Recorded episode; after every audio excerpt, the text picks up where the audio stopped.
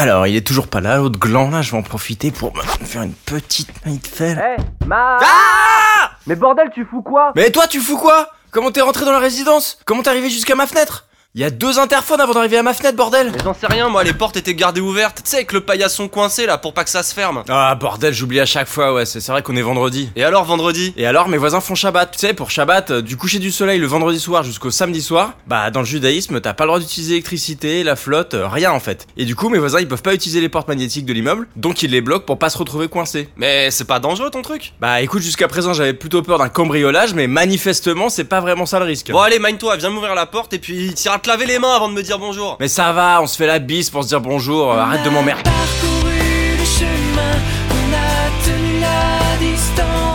Ah, mais t'écoutais Kyo en fait J'ai compris. C'est une sorte de Madeleine de Proust pour toi. Ça t'a rappelé le collège, ta voix qui mue, les poils qui poussent, tes premières branlettes. Mais arrête avec ça, je vais l'entendre pendant 10 ans cette histoire, stop. J'écoute Kyo parce que j'ai croisé mon voisin là tout à l'heure et il m'a dit que Benoît Power, le, le chanteur de Kyo, bah c'est son cousin en fait. Ouais, super. Enfin, moi j'ai croisé Renault une fois dans la rue et je me suis pas cogné sa discographie en rentrant. Petit portoricain.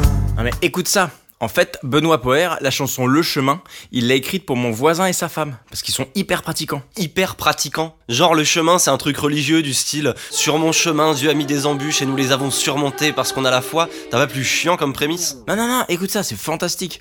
Le chemin de Kyo, ça parle du Shabbat le plus galère de l'histoire. Eh bah vas-y, raconte-moi le Shabbat le plus galère de l'histoire, puisque apparemment c'est notre épisode Shabbat spécial.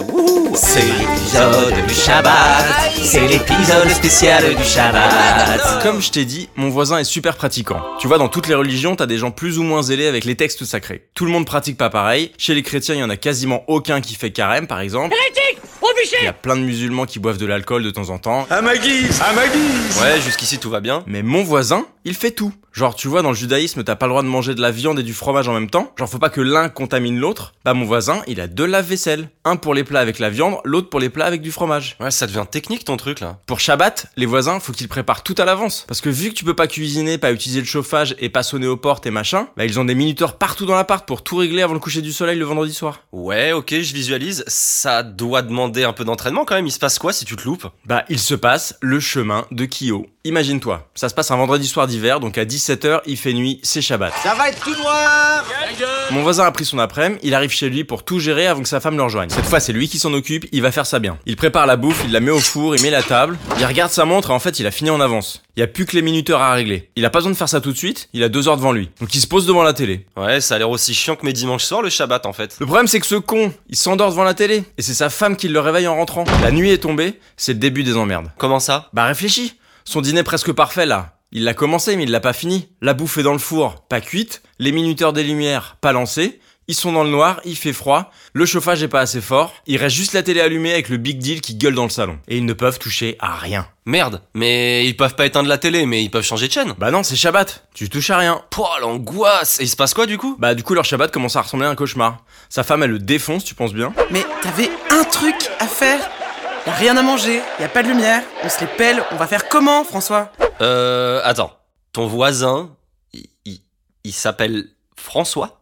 Bah ouais mon con, euh, t'as cru que tous les juifs s'appelaient Salomon euh. Comment Salomon, vous êtes juif? Écoutez, ça fait rien, je vous garde quand même. Ouais, bon, ok. Il s'en sort comment, François? Parce que là, il a fait de la merde et il peut pas rattraper le coup. Le poulet, s'il le bouffe cru, il est certain que tout le monde est cané en trois jours. Ils peuvent pas rester dans un appart à 8 degrés. Et même s'ils mettent des moufles et qu'ils décident que ce soir, ils se nourrissent de bâtonnets de surimi, ils vont pas se payer Navarro à la télé pendant toute la soirée. Enfin, donc ouais, je sais pas, il faut qu'ils se barrent. Bah alors déjà le surimi t'oublie, hein, c'est du crabe, c'est pas cachère. Et effectivement faut qu'il se barre. Du coup il décide d'aller chez la belle-mère. Bon il y a 10 bornes entre les deux, hein, mais c'est toujours mieux que la gaffe qui crie dans le salon quoi.